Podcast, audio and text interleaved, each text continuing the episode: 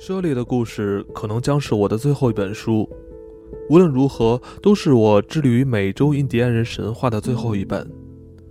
这部在我年老时撰写出版的书，即将于今年，也就是一九九一年年底发现新大陆五百周年的前夕问世。很自然的，这本书表达了我对美洲印第安人的敬意。我在一九三五年首度认识他们，他们的习俗、社会制度、宗教信仰、哲学思想、艺术美学都丰富了我的思想。这本书的主题并未在我原先的写作计划中，但在书写时却自然衍生。最初，我只是解决一个特定的问题，这个问题的独特性曾多次让我受到冲击。于是，我将它摒弃于之前的作品外，并自我允诺：如果上帝给我更多的日子，有一天我会回到这件事上。在北美洲西北地区的神话中，雾的起源和风的起源常被拿来并置对比。神话学将这两者并置，是因为它们都属于同一类型的神话，但神话又将此两者对立比较。因为就雾的起源神话来说，风在故事开始时已经存在。它是以人的样貌出现，而且在它十分瘦小且单薄的身躯上长着很大的头颅，整个人左右飘动，足不着地。或者，它被描述为一个圆润、空心、没有骨头的身体，能够像球一样弹跳。这个邪恶的存在会迫害人类。一位年轻的印第安人成功的绝获他，并在他承诺此后只会轻轻吹拂以后，才予以释放。雾位于天地之间，可被称为空间的中介者，而风则根据节令周而复始，是一种时间上的中介者。与这两种气象有关的神话，都属于一个更大的神话系统。并一再重现同样的主角与事件。这些神话如同俄罗斯套娃般互相套叠。其中关于捕捉风的神话，情节最丰富，位于系统最外围。关于雾的起源神话，虽然轻描淡写，却占据了系统的中心位置。神话正是通过这些故事开始的。乍看之下，它们具有短篇故事的样貌，没有任何宇宙论上的意义。在人类和动物尚未被明确划分为不同物种时，一位生病、引人反感的老人，名唤舍利，有意或无意地让自己一抹唾液或尿液流淌在村庄头目的女儿身上，使她怀孕。孩子生下来后。人们安排一场实验，以便知道村中的哪位男人是孩子的父亲。婴儿指着舍利，村民们十分愤怒，将舍利打得生命垂危，然后将他和妻儿一起遗弃。最后，舍利变身为俊美强壮的年轻人，还是位杰出的猎人，使他的家庭过着富足生活。与此相反，对于那些迫害他的人，舍利则送了厚重的浓雾至他们建立的村庄，让他们无法狩猎，也因此造成了饥荒。最后，村民们请求舍利宽恕，而他则原谅了他们，成为了村庄的头目。这个神话除了道德教诲外，并没有太大的意义，但在美洲的两个彼端，却都出现非常相似的故事。在发现新大陆之后的许多年，墨西哥、巴西、秘鲁等国家的游客或传教士都听过这个故事。尽管它不具有特殊意义，但它的流传却有着令人惊讶的稳定性。不仅表现在空间上，从加拿大一直到南大西洋和安第斯山脉的水岸，同时也表现在时间上。因为这些四个多世纪前收录的故事与我们今日所听闻的几乎没有什么不同。然而，这个神话迷雾起源的神话始于一个老旧不健康的皮囊。后来，主角将它摆脱，在加拿大的版本中，舍利有个主要敌人是郊狼。通过之后的叙述，我们将会看到，他在一系列传说中扮演着重要角色——捕获风的人。舍利是猫科，郊狼是犬科，两个科别之间的对立不会让我们感到惊异。彼此不兼容的情绪，不正是我们认识的猫和狗吗？十九世纪初，一位名气不大的诗人马克·安托万·德萨吉耶创作了一首小调，当中的每一段都有像猫与狗一样的对照组。不仅有伏尔泰和卢梭，格里特里和罗西尼，古典与浪漫，也有责任与快乐，道德和欲望，公正和公平。毫无疑问，这些对照的哲学意涵，无论是在他或者在我们的眼中，不过是诙谐的趣语。但美洲印第安人在神话里给予他们充分的意义，而且考虑到一切由此衍生的结果。根据故事，这个对立一开始并不存在。他们说，舍利和郊狼过去曾是亲密的朋友，有着同样的身形。但是他们发生了争执，舍利将郊狼的口鼻、脚掌和尾巴变长，郊狼则将舍利的口鼻和尾巴缩短。自此，他们的形貌成为对比，一个外向型，另一个是内向型。总之，无论是身体上或精神上，舍利和郊狼，猫科和犬科，一开始就像双胞胎一样，而且也许能够一直如此。但是神话暗示那将违背世界秩序。这两个一开始相似的生物必须变得不同。由此可以了解神话赋予这些故事的重要性。通过形象的转变，这些故事传达了孪生的不可能性。这是美洲原住民哲学思想的核心。根据这些故事，生物和事物起源是建立在一系列的两两分立之上。最初是造物主离开他的创造物，这些创造物则被分为印第安人和非印第安人，然后印第安人当中又被分为同胞和敌人，同胞之间则出现进一步的区分，好人和坏人，好的同胞又再分为强者和弱者，在这种二分法的几个层次上都有双胞胎或差不多是双胞胎的兄弟，他们天赋不等。分别代表某一分支，一者爱好和平，另一者好战；一者聪明，另一者愚蠢；一者灵巧，另一者愚笨，等等。每个阶段产生的不同部分必然不会相等。某种程度上，其中一者总是优于另一者。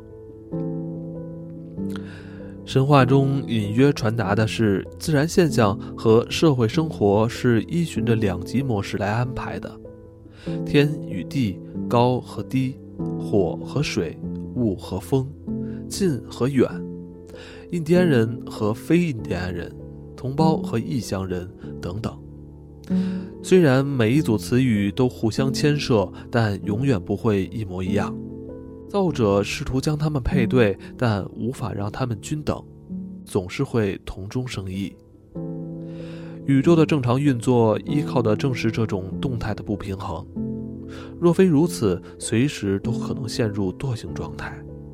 这能够解释为何美洲印第安人神话中的双胞胎从来没有以纯粹的状态出现。相反，令人感到惊讶的是，至少在美洲热带地区，印第安人对双胞胎的诞生会产生忧虑，会让其中一人或两人都死去。而如果在神话中，双胞胎神灵或英雄能够扮演积极的角色，那是因为他们的双生状态是不完整的，而且受孕或出生的情况特殊。这也是卡斯多尔和波里丢克斯的情形。这对迪克斯库里兄弟努力想变得一样，最后如愿以偿。但美洲的孪生子却从未克服他们之间一开始便存在的差异，他们甚至深化了差异，仿佛形而上的必然性迫使所有成对的关系都要分裂。一开始分裂造成的后果是，就宇宙的层面而言，不同极端无法被调和。永远不可能变得一模一样。就社会学和经济学的层面而言，则像一个永恒的跷跷板游戏，在外的是战争和贸易的关系，在内则是相互关系和阶级之间的摇摆。在这一系列的两两分裂中，白人的分裂和印第安的分裂特别值得注意。如果我们参考欧洲所知最早的巴西神话，由方济各会的法国修士安德烈特维在1550年至1555年间所收集，1575年出版的《环球宇宙学：关于图皮南巴的起源神话》可以读到。在世界创始之初，造物主和他的创造物一起生活，而他对于他们从不吝于善行。但这些创造物忘恩负义，于是造物主摧毁了他们，却拯救了其中一位男人，并为他创造了一位女人，以便这对伴侣能够繁衍。如此形成了一个新的种族。特别是第二位造物主，人类创造了艺术。是所有艺术的主人，白人是他们真正的孩子，因为他们的文化超越了印第安人。因此，在天地创立之初，白人和印第安人之间的区别已经存在。如同阿尔弗雷德·梅特罗指出的，同样类型的神话也出现在许多印第安部落中。在美洲被征服后，这些神话很快的出现。所以可以用来解释这些相似性。倘若美洲印第安人神话的深层结构如同我方才试图理清的，那么解释神话的困难就不复存在。刚才提到，这些神话是以众生和事物间不断出现的差异来构成。理想情况下，每一阶段都有一组对称，但双方总是不平等。对印第安人而言，没有任何的不平衡会比白人和印第安人之间的更强烈，但他们拥有一个就某种程度而言预先制作的二分模型，让他们能够就此种对立及其后果一起转移到系统中，在那里有一个地方似乎是专门为这种对立保留的，因此相对性一旦建立，就开始运作。就形而上学的前提而言，印第安人在他们的系统中顾及了他们的存在。历史记载也确认了这一点。从新世界的一端到另一端，印第安人表现出对白人的高度好感，迎接他们，适应他们，让出空间给他们，给予他们一切想要的，甚至更多。这样的付出却没有得到同等的回报，就像哥伦布在巴哈马和加勒比海地区，以及之后科尔特斯在墨西哥、皮萨罗在秘鲁、卡布拉尔和维盖尼翁在巴西、雅克卡迪埃在加拿大所做的。只不过那是因为远在白人到来之前，与美洲印第安人的心目中，他们自身的存在也就意味着非印第安人的存在。无论是在墨西哥或安第斯世界被征服后所记录下的传统习俗，甚至能证明他们等待着白人的到来。这个神秘的先见之明也因此有了解释。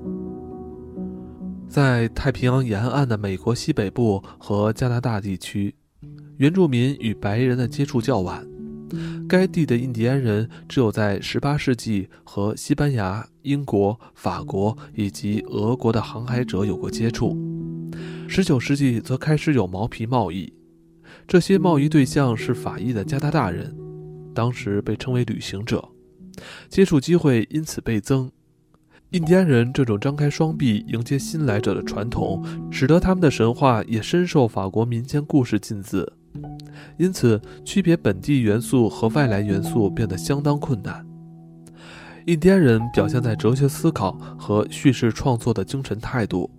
与欧洲人面对新世界民族的态度形成鲜明对比。在新大陆发现后的第一个十年里，欧洲人对人和事冷漠以待，对太多新事物故意视而不见，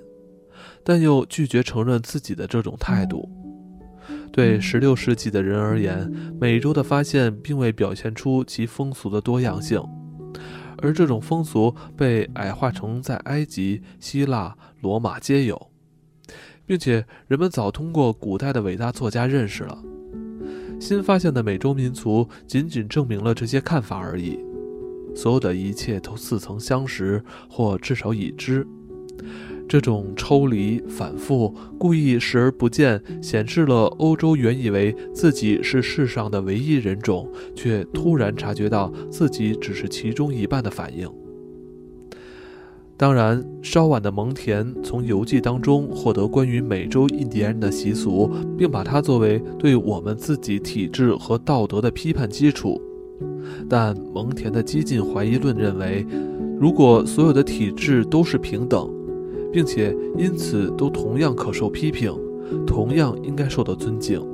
那么明智的建议是坚持那些我们生活在其中的社会体制。无论以理论或实践面来说，这样的结论与同时期以及接下来几个世纪的传教士做法相同。天主教成为这些传教士唯一的信仰堡垒，使他们在面对与其信仰不兼容的习俗与信仰时，支持他们度过混乱与不安。舍利的故事是我倾注于美洲神话的其七本书，在四卷神话学之后，它和面具之道以及嫉妒的制陶女构成三部曲。在这些书中，我试图让一支浩瀚的口述文学得到应有的地位。这些故事深埋于学术作品中，往往让读者难以一窥唐奥，长久被忽略。而这些故事的宏大、趣味和美感，丝毫不逊于希腊罗马文化、凯尔特世界、东方以及远东文明。它也属于人类的文化遗产。如果我能在美洲题材当中发现一块优越的场域，这时，这时有朝一日可以理清神话思维的运作，我只能再次对美洲印第安人的天才表达敬意。舍利的故事是对于两个世界接触的反思，也许能够使这方面的研究更为深入，进而追溯美洲印第安人二元论的哲学和伦理学的思想源头。乔治·杜梅泽尔则在宗教活动和印欧神话方面证明了一种三方对立的意识形态。在我看来，似乎有另一种二分式的意识形态存在于美洲印第安人的思想和体制内，但这个二元论不是静止的。根据它的表现方式，它一直处于不稳定的平衡。它从一种对他人的开放中得到动力。表现出对白人的接纳，虽然后者对他的策略正好相反。在即将庆祝发现新世界的五百周年之际，虽然我倾向于称之为入侵，承认我们对他人民和价值观的野蛮破坏，将是我们表达忏悔和敬意的方式。